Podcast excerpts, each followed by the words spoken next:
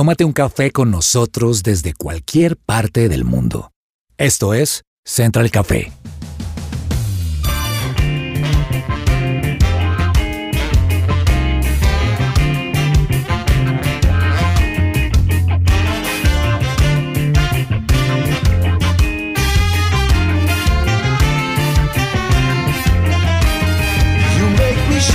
Holy Spirit.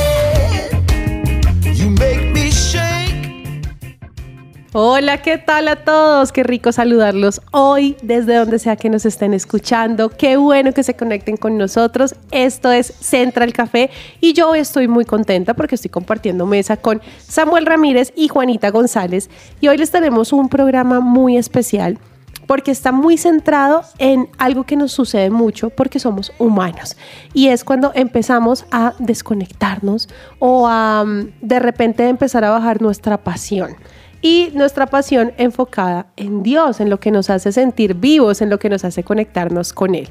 Pero hay ciertas cosas que podemos hacer para prender esa pasión de nuevo y volverla a tener con nosotros. Samuel Ramírez, Samu, ¿qué es eso que tú haces cuando empiezas a sentir que esa pasión está empezando como, que el fuego se está como apagando? Gracias, Ani. Un saludo también muy especial a todos nuestros oyentes apasionados que siempre se conectan con Central Café. Y wow, qué pregunta, porque normalmente uno tiende a, espi- a espiritualizar todo o compararse o llegar a creer que uno no puede tener esa desconexión, ¿sí? O sea, no nos damos como cuenta de que nosotros somos humanos y por eso necesitamos esa relación con Dios. Y muchas veces nos pasa, es normal que las tareas, el corre-corre con los hijos, el trabajo, el afán de la vida, las preocupaciones nos lleven a desconectarnos, pero yo creo que el secreto está en esa pregunta que me haces, ¿cómo vamos a hacer para acercarnos? Yo lo que busco siempre, Ani, es mirar la forma en poder dejar salirme un poquito de todo eso que he comentado y tener un, un- un tiempo especial. Muchas veces lo, lo- lo- lo buscamos con mi esposa en unas vacaciones, unos tres días en donde nos vamos a un lugar, en donde nos desconectamos de eh, tecnología, de, de todo y podemos como aquietar la mente, bajarle, como dice mi pastora, calmarnos un poquito. Hermano, un poquito.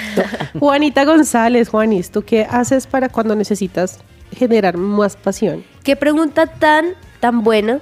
Y aprovecho para saludar a todos los oyentes de Central Café y a ustedes. Qué rico estar aquí compartiendo este programa y este tema que sabemos que va a ser muy chévere para todos nuestros oyentes. Y bueno, realmente yo creo que uno necesita un montón de herramientas. en ocasiones siempre son como diferentes, pero a mí hay dos en particular que siempre me ayudan. Uno, música.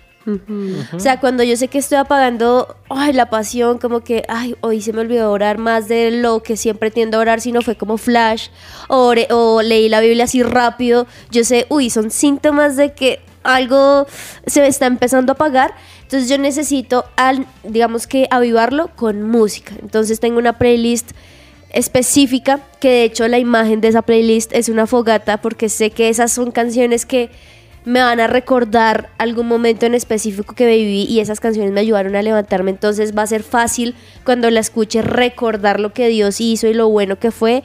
Y todo este tipo de canciones las necesito, entonces la música me ayuda un montón. Y lo segundo es hablarlo, que muchas veces lo que uno hace es hacer como si nada, ignorar lo que está pasando por el trabajo, por la cantidad de actividades. Entonces lo que a mí me sirve es hablarlo. ¿Y cómo lo hablo? Uy, Dios, estoy en la mala. Mira, y me desahogo, es que la verdad me da rabia tal cosa, es que esto me pareció súper feo, o mira, no sé qué me, no sé en qué momento se apagó, pero aquí estoy, ayúdame Espíritu Santo, porque a veces no quiero, me da pereza. O sea, ser sincera, hablarlo y desahogarme también me ayuda. Así es. Hay muchas cosas que podemos hacer. Yo, por ejemplo, lo que hago también es acudir a la música. La música me, me hace como otra vez sentir que estoy conectada, sentir que tengo como esa, esa chispa que se está prendiendo y también recordar las cosas que Dios ya ha hecho, ¿no? que a veces se nos olvidan. Y pasa mucho también, digamos, como cuando estamos en una relación de pareja. A veces tenemos momentos difíciles, ¿cierto? Eh, peleas, discusiones, pero ¿qué es eso que nos hace otra vez como activar el, el- el tema? Recordar por qué nos enamoramos, recordar por qué estamos con esa persona. Entonces yo creo que es muy importante recordar ese primer día en el que conocimos a Dios o las mil y una momentos en los que Él ha sido nuestro papá, nuestro Dios, nuestro todo, ¿listo? Sí.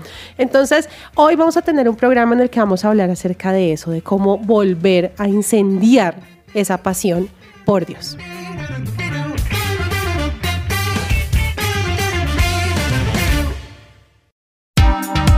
¿Qué hay para hoy?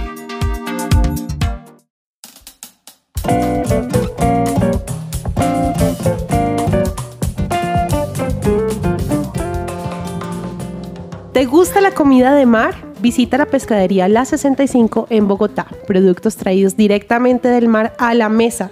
Visítalos en sus sedes de Usaquén o Chapinero. Más información llama al 313-300-8453 o búscalos en Instagram como arroba pescadería La 65. ¿Sabías que ahora puedes estudiar en la primera universidad cristiana de Bogotá? La Unicimes te ofrece las carreras de teología y administración de empresas. Inscripciones abiertas en unicimes.edu.co o llámalos al 315-334-2733. 315-334-2733. La Unicimes es tu opción. Hay algo que siempre, siempre, siempre está muy presente, una palabra que está muy presente en nuestras vidas y en todos los ámbitos, sobre todo en el ámbito laboral eh, o seguramente también en ese ámbito personal, y que es la motivación. Siempre es como no estoy motivado, estoy desmotivado o estoy muy motivado, pero hay algo que es contrario a esto y es la apatía. La apatía es cuando la desmotivación y el agotamiento nos, nos atrapa. Y dicen por ahí que la apatía es algo que es muy negativo, que cuando nos atrapa ya no nos suelta y entonces emborrona la vida porque empieza a apagar las ganas y hasta los sentimientos. Es un estado de ánimo donde la desmotivación colapsa la mente, donde desaparecen las ilusiones y hasta el cuerpo duele. Imagínense eso, o sea, todo lo que empieza en la mente empieza también a hacerse Verse a- reflejado. a verse reflejado en nuestro, en nuestro físico, en nuestro cuerpo. Nos falta la energía, las ganas, somos como prisioneros de un embotamiento físico y mental absoluto. Y la mayoría de nosotros hemos experimentado en más de una ocasión este estado del ánimo, ¿verdad? Donde decimos como, ay, no, o sea, hoy no tengo ganas, no, se, se me acabaron las ganas, se me acabó la motivación. Pero ahora bien, ¿es realmente un estado de ánimo? ¿O es un sentimiento? ¿O de pronto es una actitud hacia la vida? Cabe decir que la, apatía es una dimensión conformada en realidad por varias áreas, porque su impacto, y eso lo sabemos en piel propia, llega a casi cualquier fragmento de nuestro ser. Es desmotivación, cansancio, desilusión, es tristeza. Mario Benedetti decía algo que es muy cierto y es que a veces tengo la horrible sensación de que pasa el tiempo y no hago nada y nada acontece y nada me conmueve hasta la raíz. Era algo que él vivía eh, frecuentemente. Este, esta situación de apatía, de no tener motivación, es algo que en, en lo que nadie debería estar, ¿cierto? En lo que nadie debería quedarse atrapado, porque es algo que nos lleva precisamente a no encontrarle sentido a nada de lo que hacemos y lo que hace es opacar todo lo que está a nuestro alrededor y las oportunidades tan grandes que hay alrededor nuestro. Es un estado que empieza en la mente, pero que empieza a llevarse al corazón y a todo lo que hacemos, incluso afecta nuestra salud. Entonces, hay muchas, muchas, muchas formas de buscar cómo puede ser esa, esas, eh, eh, digamos, solucionar el salir de ahí, porque vamos a sentirnos desmotivados alguna vez en la vida. Claro que sí, tristes también, eh, sin ganas también, pero la clave es en cómo dejarlo ir. Y hay una población muy, muy, o digamos que una generación que se ve muy afectada por la apatía y son los jóvenes, Amo.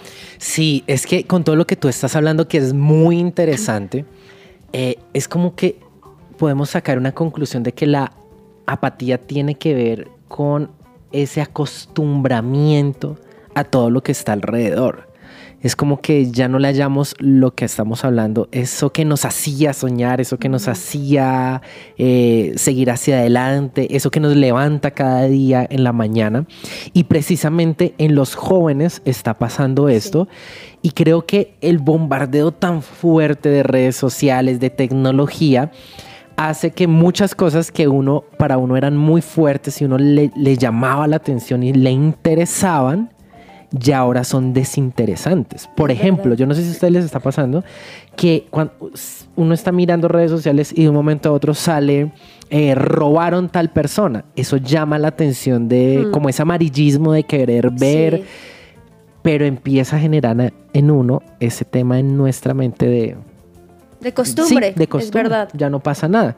Y en los jóvenes está pasando esto. ¿Qué pasa? Si uno va por ahí en Transmilenio y hay una pelea, ¿qué, hace, qué hacía uno antes? Se metía. Se metía, no, la policía, no, eh, no, no, no, no sé qué. Ahorita, ¿qué hace todo el mundo? Saca los celulares para grabar lo que está sucediendo. Sí. Es como un desinterés a la situación preocupante, como algo de, no importa, es como un desinterés de no me interesa si tú estás bien, si yo estoy mal. Y eso está pasando con nuestros jóvenes. jóvenes. No hay un por qué el para ellos el querer vivir. Y es que para mí eso que estás diciendo es que se nos acabó la pasión por ciertas cosas. O sea, como que simplemente dejamos que pasen y ya. Y algo que me gusta también respecto a la pregunta que nos hiciste al comienzo es que en sí, para poder avivar, toca tener una acción, toca hacer algo. O sea, uno no puede esperar a que las cosas se solucionen solas. Y que entonces, ay Dios, se me acabó la pasión, pues a ver, enciéndemela. O está pasando tal problema, pues que lo solucione el gobierno y uno como que se Sí. deja que los demás o que pase solo. Hay, hay- hay un estudio muy interesante que me lo compartió un compañero de trabajo en esta semana y era que hay cosas que por la rutina le Sí. llevan a uno a desinteresarse. Entonces el estudio muestra que en ese momento uno tiene que hacer un alto y como nos explica Juanita, buscar eso que nos motiva y nos va a ayudar a volver otra vez Sí. a lo que estamos haciendo, a seguir con eso. Y por eso, digamos, en ese tema de accionar eso que quieres, esa pasión, hay un libro que me parece impresionante, porque imagínense que no es solamente un libro.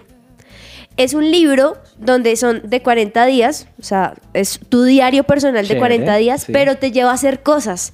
Es un libro donde tú tienes que rayar, Uf. tienes que arrancar las hojas, tienes que quemar literalmente hizo.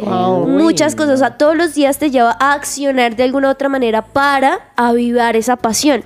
Y se llama Incendiario de Itiel Arroyo, que igual Itiel también es alguien aquí de la casa que ha venido, este pastor, autor, mejor dicho, conferencista.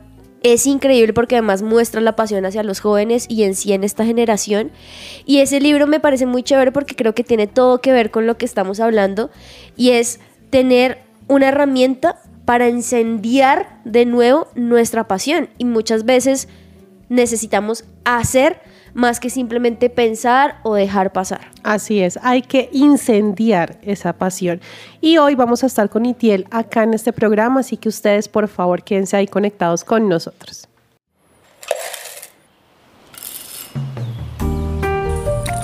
Llegó la hora de tomarnos un expreso.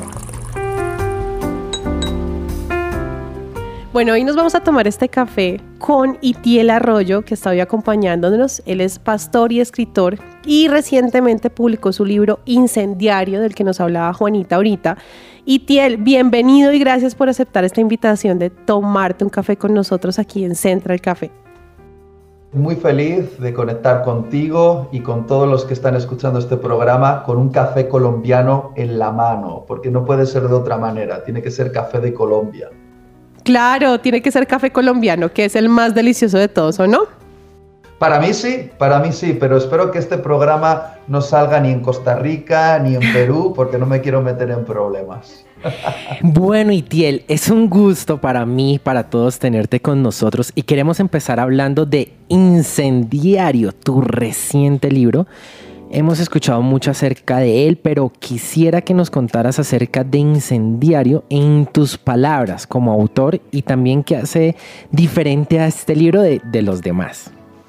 Mira, Incendiario es un libro atípico y como me gusta decir, Incendiario no es un libro, es un diario para el incendio personal. De hecho, incendiario es un juego de palabras, la unión de dos conceptos, incendio diario.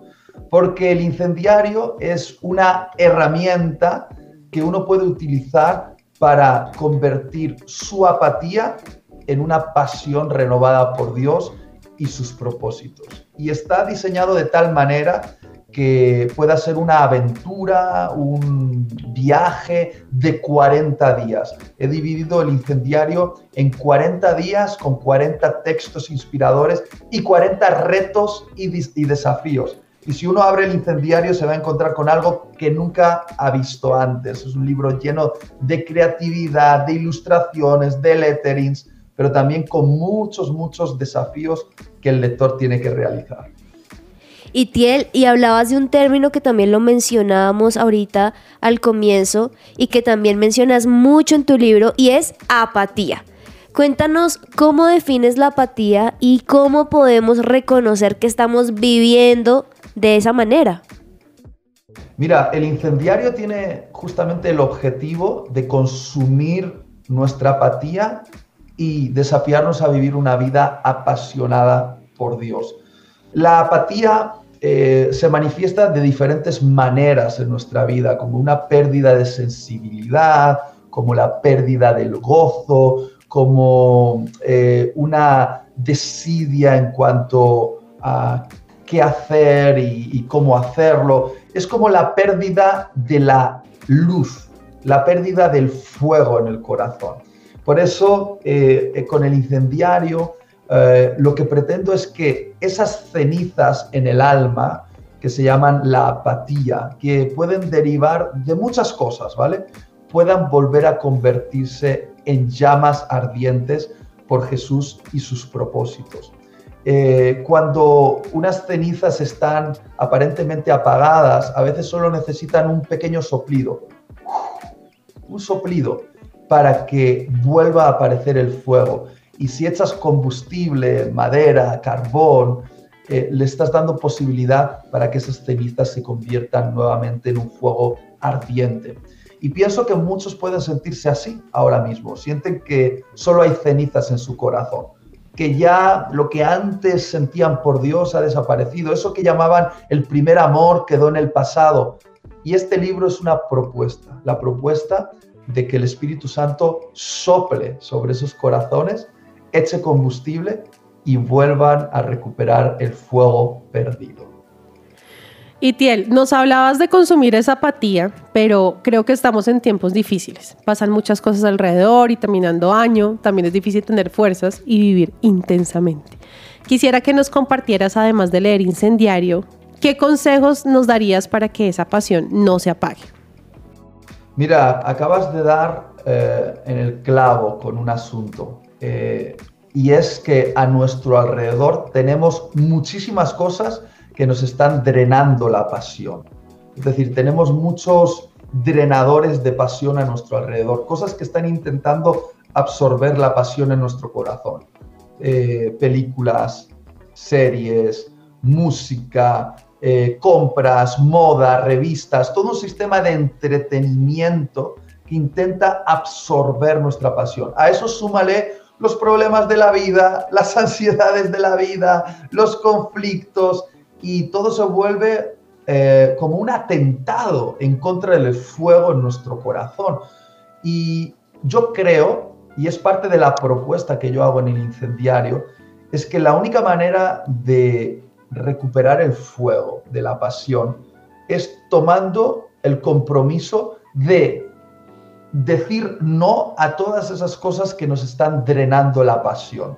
Muchas veces se le llama eso ayuno y creo que eh, todos cuando pensamos en el ayuno pensamos en dejar de comer, pero yo propongo que hay cosas que no comemos por la boca, pero comemos por los ojos y por los oídos, eh, que nos están eh, intoxicando por dentro. Y yo propongo a todos los que me están escuchando que ahora, al terminar el año, para comenzar el nuevo año, se propongan hacer un ayuno de todas esas cosas que les están intoxicando el alma. A veces hay que decir no a algunas cosas para decirle sí a otras. Y esta es la propuesta del incendiario. Decirle no a lo efímero, a lo temporal, para decirle sí a lo eterno y lo trascendente.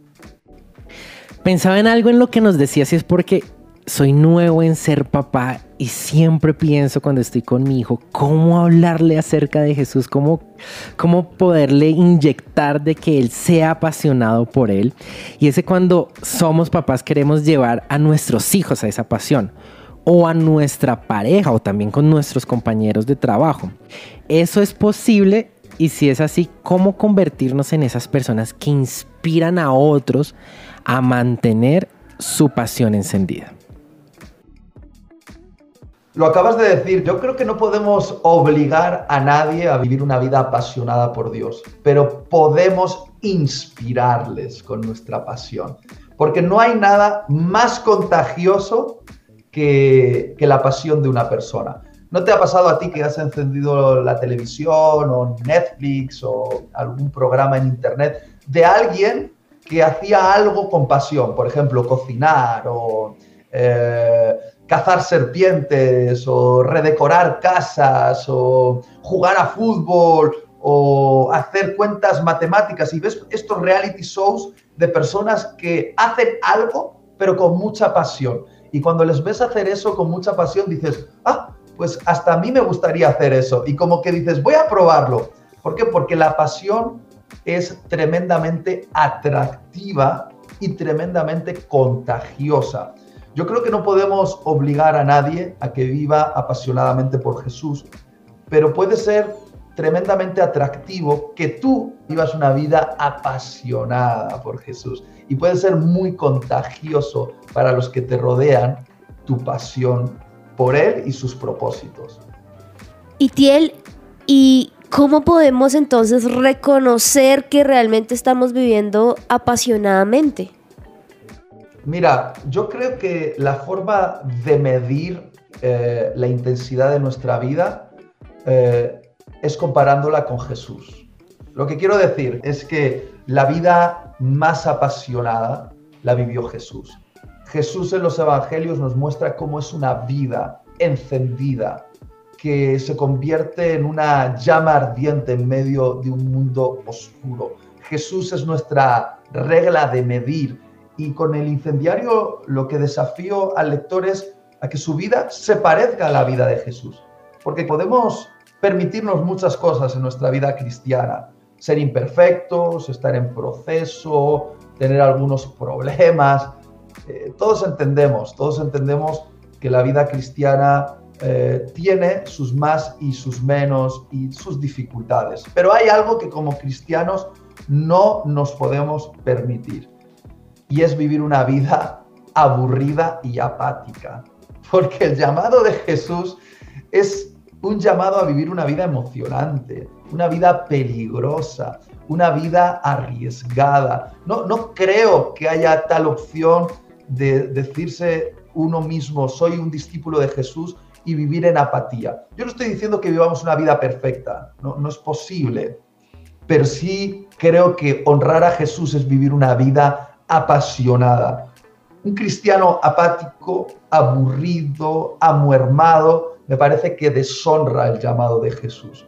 Creo que cuando uno lee los evangelios y escucha a Jesús llamándole, diciéndole, sígueme, se da cuenta de que Jesús lo está invitando a vivir una vida, una vida apasionada. Entonces, ¿cómo podemos medirnos? Con Jesús, eh, y creo que todo el mundo se, dará cuenta ahora que siempre hay un poquito más, un poquito más y un poquito más que alcanzar, ¿verdad? Así es, Itiel, muchísimas gracias por acompañarnos hoy en Central Café. ¿Y qué tal si nos despedimos contándole a los oyentes por qué deberían leer Incendiario?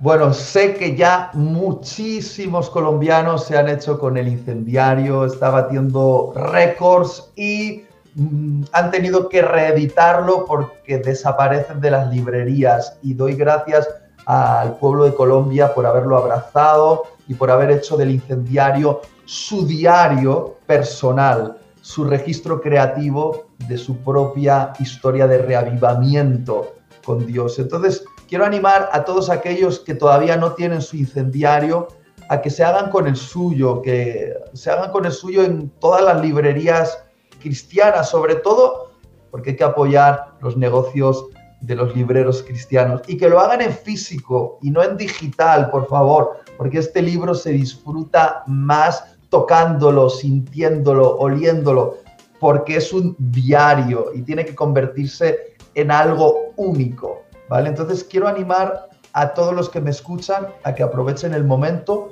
que reserven el suyo y que por favor me cuenten a través de las redes cómo están viviendo su propia experiencia con el incendiario. Me encantaría ver fotos, ¿vale?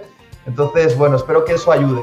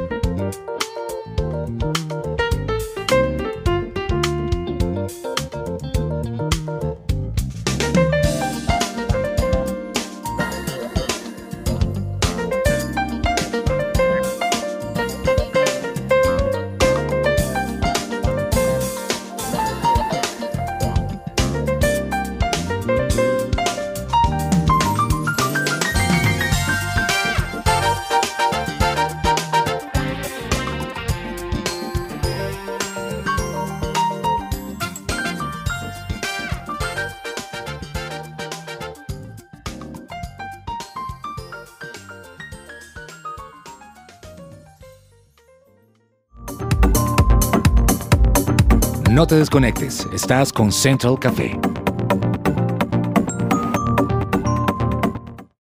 Escuchas su presencia radio.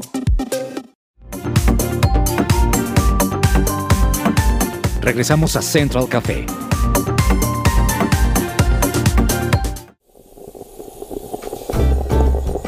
Datos curiosos y tostados.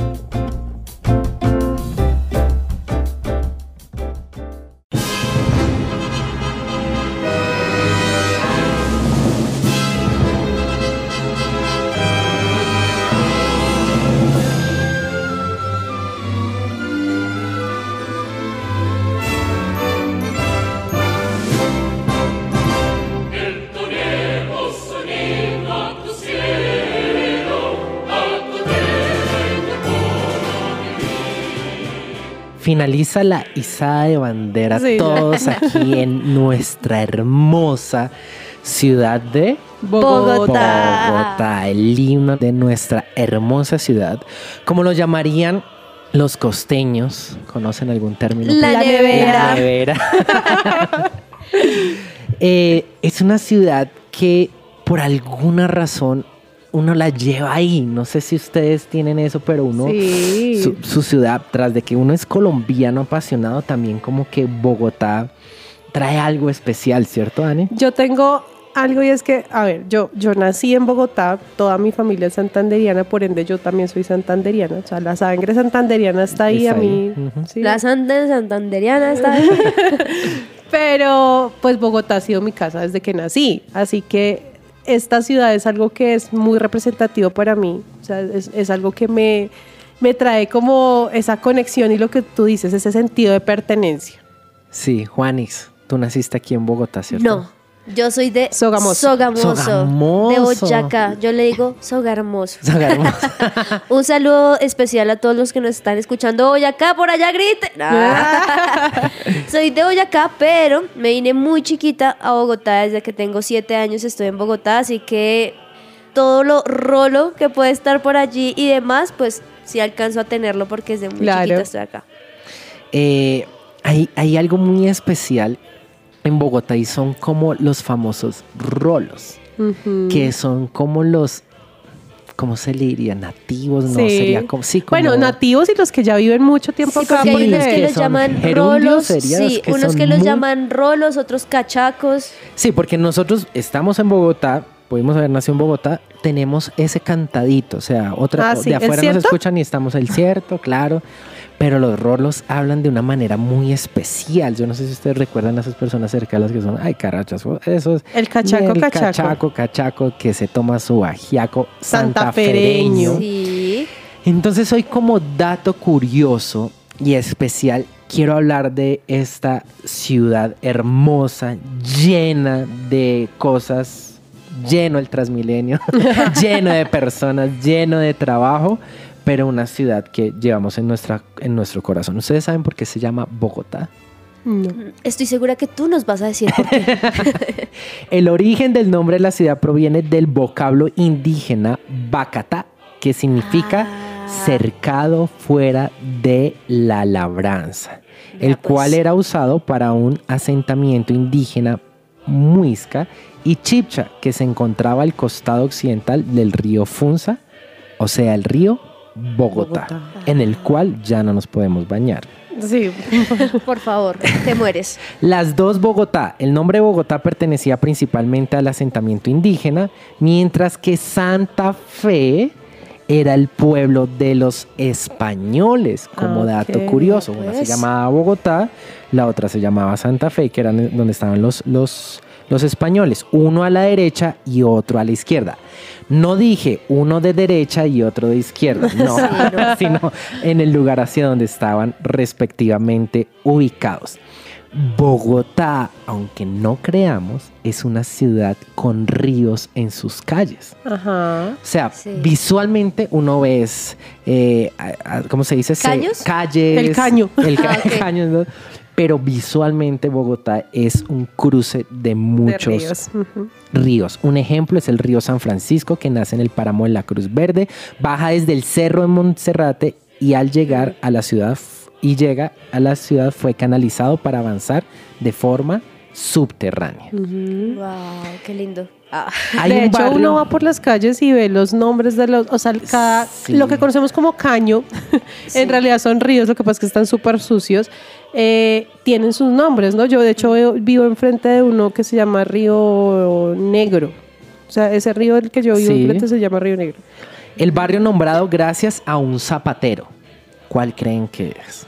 ush, el barrio nombrado el señor Santa Fe. Chapinero Ah, ok, ¿de ok, verdad? ya ¿Y entendí la pregunta. es el nombre que tanto de una localidad como un de un barrio bastante reconocidos y visitados en la ciudad y tuvo su origen debido a cierto zapatero que vivió en la zona a comienzos del siglo XIX. El sector aún era conocido como Vilorio, pero fue debido a Antón Ero Cepeda, un zapatero de la época quien se especializaba en un calzado especial llamado Chapín. chapín. Entonces era Chapín Ero. Ah, Exacto, wow. entonces también cultura general. Wow. La histórica Aprendemos de cate- todo. Sí. catedral que ha sido construida cuatro veces. El pleno centro histórico frente a la Plaza Bolívar podrá encontrar la Catedral Basílica Metropolitana de Bogotá y Primada de Colombia, una construcción que no muchos saben ha sido reconstruida hasta cuatro veces. Me gusta porque con lo que acabas de decir ya me imagino en ese recorrido navideño de luces Sí. que todavía no he hecho, ya veo. Imagínense que por acá contándole a mi familia. Gracias. Sí. Bogotá, podremos con respecto a Europa, hablábamos con Ani, de pronto no tener tantas, podemos ser un, un país joven, una Sí. ciudad joven, pero Bogotá tiene una historia muy, muy interesante. Así que este fue un dato curioso y tostado a nuestra hermosa ciudad de Bogotá, Bogotá, Bogotá.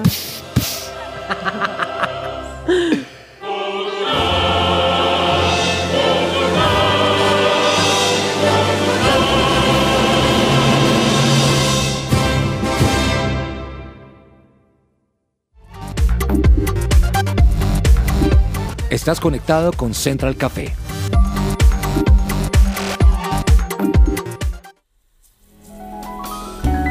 Central Café descafeinado.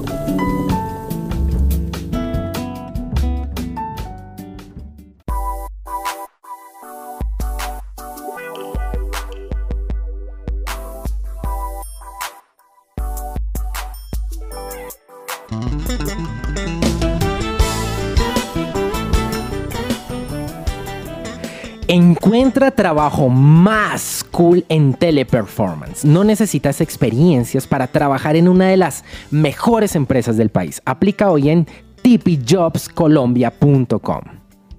Bueno, y hablando, digamos que para cerrar este programa, quiero que nos tomemos este café descafeinado para que veamos la forma de cómo ser feliz aunque la vida parezca dura. Es algo que la gente siempre está diciendo.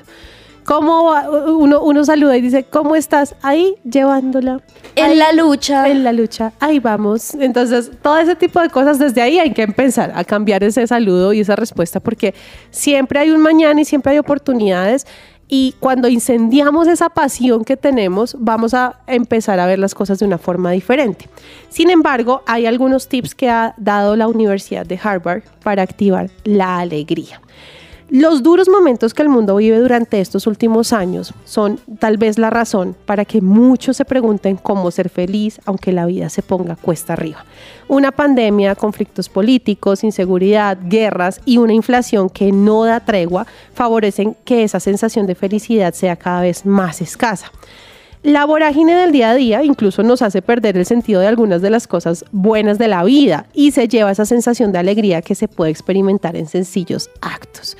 Esto que ocurre en todo el mundo, porque no es solamente en los países subdesarrollados como lo podríamos Sí. pensar, sino es algo que estamos viviendo a nivel mundial, también pasa en cada una de nuestras casas, ¿cierto? En nuestras familias, en lo que hacemos día a día.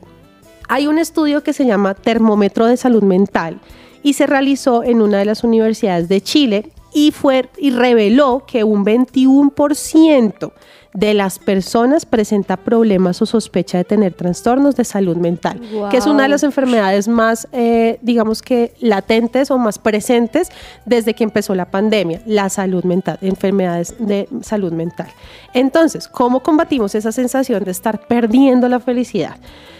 Número uno, y eso es algo que tenemos que tener súper claro, es el ir a Dios, siempre, ¿cierto? O sea, encontrar, en Él están todas las respuestas, aunque a veces pensemos que no, que por ahí no fue, que no nos respondió, que no está la solución, ahí es. Y eso es lo número uno. Y hay otras cosas a las que usted también puede acudir después de ir a Dios y llenar su vida completamente.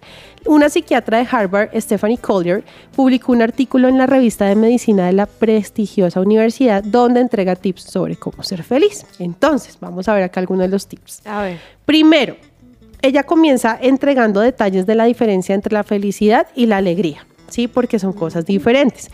Mientras que la felicidad corresponde a emociones que aparecen ante una experiencia, una situación o una cosa, la alegría se refiere a un estado mental, ¿sí? Que puede estar incluso en los malos momentos. Tú puedes ser una persona alegre incluso cuando estés pasando por un duelo, ¿cierto? Pero no estás feliz, pero eres una persona alegre. Esto explica por qué Collier recomienda cultivar la alegría en actividades significativas, ya que la felicidad es solo un momento, pero la alegría es a largo plazo.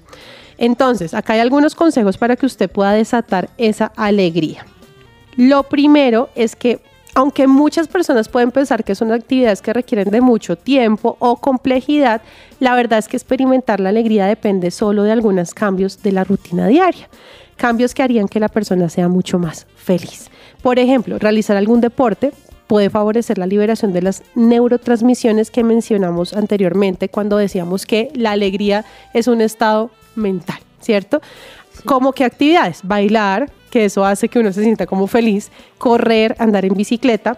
Esas actividades le van a dar ese golpe de serotonina que hace, nos hace muy bien para que nosotros podamos tener, eh, digamos que experimentar felicidad y lo podamos hacer perdurable en el tiempo. También recomienda dedicarse a los demás, dejando de centrarse en uno mismo. Actividades de voluntariado o apoyo a los demás hacen que te sientas mejor. Si usted Sí. hoy hace parte de una iglesia, vaya y busque la forma en la que puede servir, porque el servicio es algo que nos alimenta y nos alimenta Sí. y nos hace sentir felices. En conexión con esto, salir de la zona de confort puede generar mucha ansiedad en algunos, pero también puede resultar muy, muy, muy gratificante. Otro consejo es precisamente orar. Orar, porque cuando nos unimos a algo más grande que nosotros, desarrollamos sentimientos de gratitud, compasión y paz. La meditación o la oración que nosotros tenemos todo el tiempo con Dios, lo que hacemos normalmente que llamamos nuestro devocional, nuestro tiempo con Dios, es una forma poderosa de modificar las vías del cerebro para aumentar la alegría. Entonces, si usted amaneció hoy muy triste, desmotivado, sin ganas de vivir, sin ganas de seguir, si- sin encontrar alguna razón, triste y sin ilusiones, lo primero que tiene que hacer es ir a Dios. Y ahí va a encontrar todas las soluciones. Por una vida más alegre, por una vida en la que usted sea una persona feliz.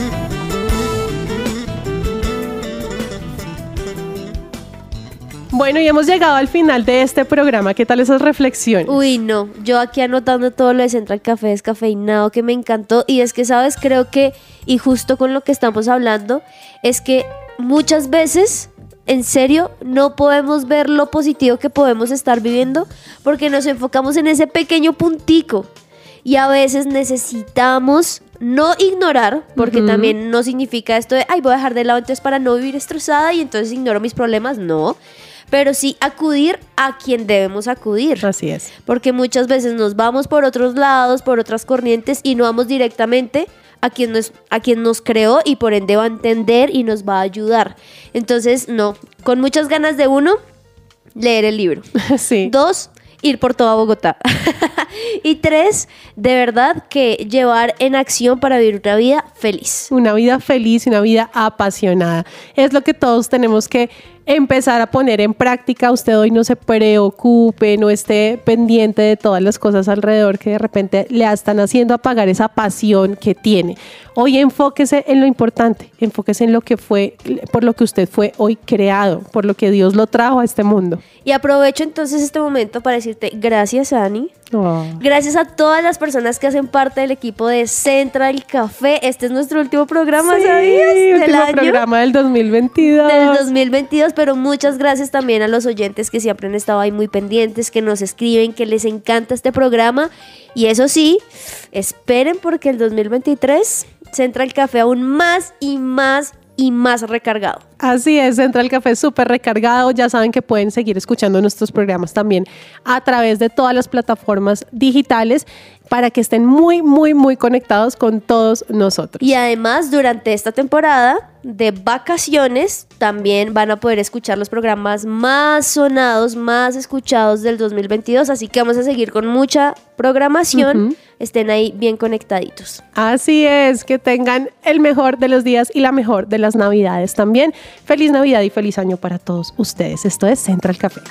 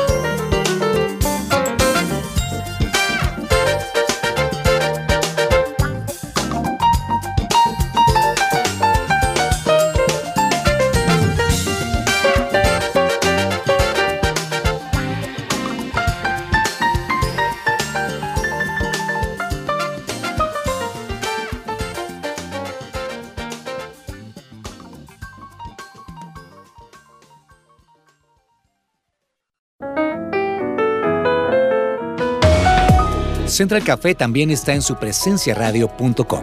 Allí puedes encontrar el listado con todos los programas de Central Café en SoundCloud.